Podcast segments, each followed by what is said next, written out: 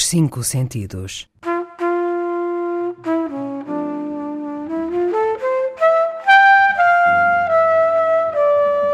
Um programa de Mário Cordeiro.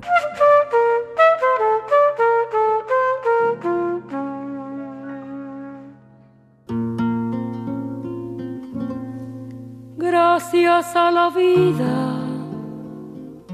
que me ha dado tanto me dio dos luceros que cuando los abro perfecto distingo lo negro del blanco y en el alto cielo su fondo estrellado y en las multitudes del hombre que yo amo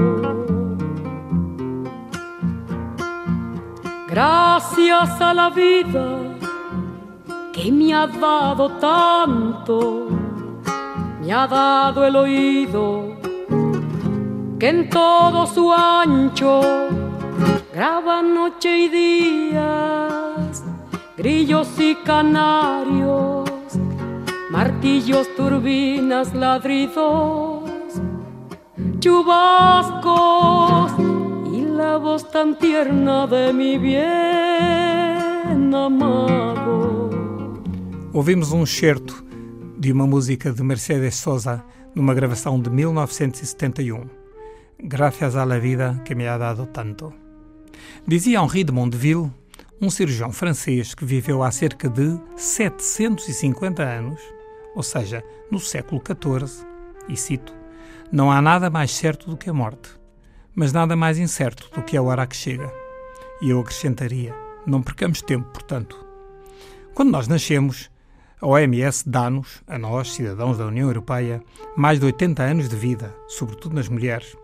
Não sei se os ouvintes sabem que as espanholas estão há muitos, muitos anos na frente, enquanto os portugueses ficam quase no fim da fila.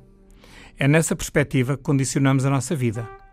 Na Idade Média, ou seja, no tempo de Mondeville, quando se morria pelos 30 anos, na guerra, tuberculose, fome, no parto ou vítima de qualquer epidemia, a perspectiva de vida era outra, bem como a gestão do tempo.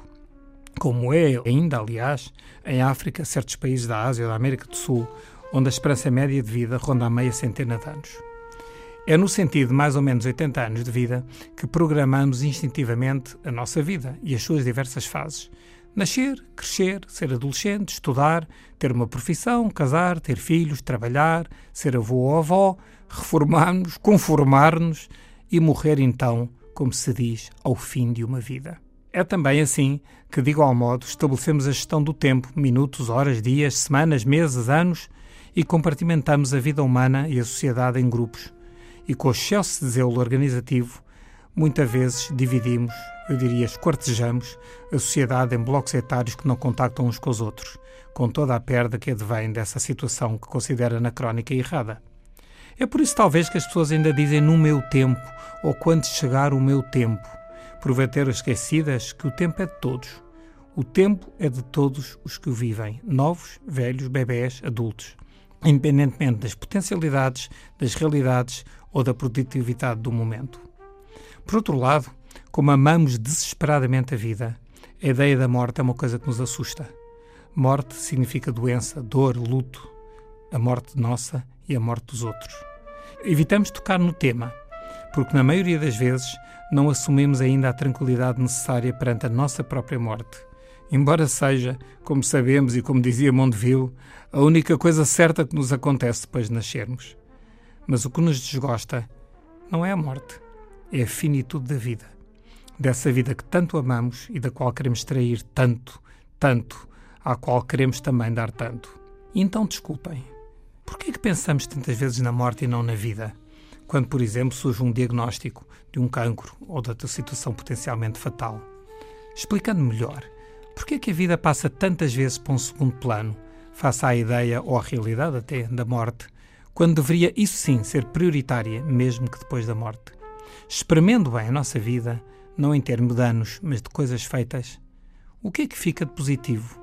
O encontro com os amigos, com os familiares, a partilha, a dádiva, a produção, os sentimentos, os afetos, o amor, a paixão. A paixão pelas pessoas, pelos ambientes, trabalho, hobbies, pela própria vida e pelas suas manifestações, designadamente na natureza e nas coisas simples e singelas. Quanto? Quanto fica? A vida é sempre vida e merece a melhor qualidade e dignidade até ao fim, até ao último batimento cardíaco. Ninguém está a morrer.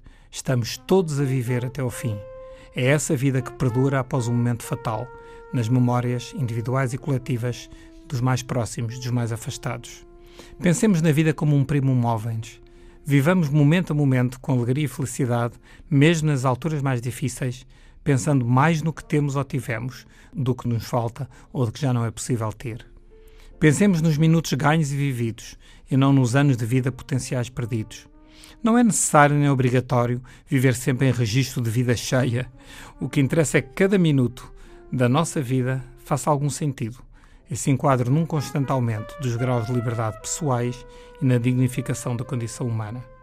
Só assim podemos adquirir tranquilidade necessária para gostar da vida avidamente, relembrar a vida dos que já morreram com tranquilidade e encanto, emocionar-nos com os sorrisos, as graças, as coisas simples, tantas características da personalidade dos que já partiram.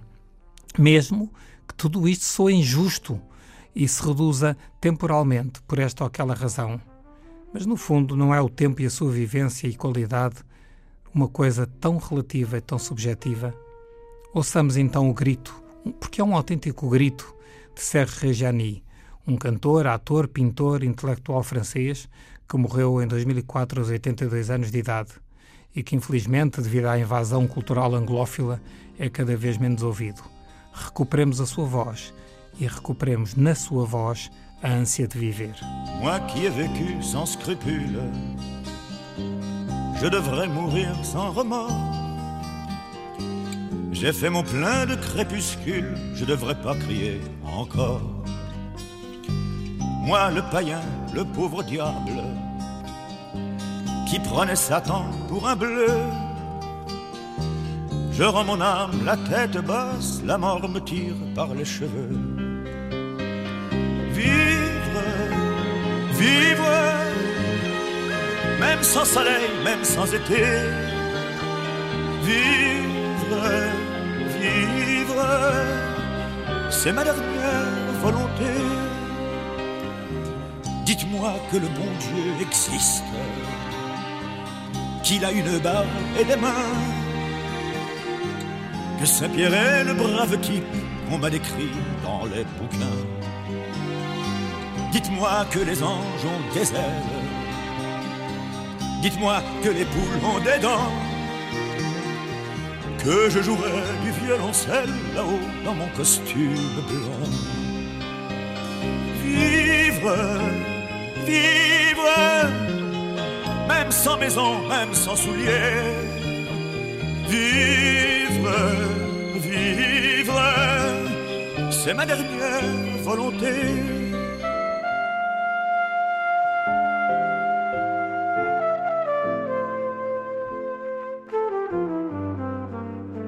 Os cinco sentidos. De Mário Cordeiro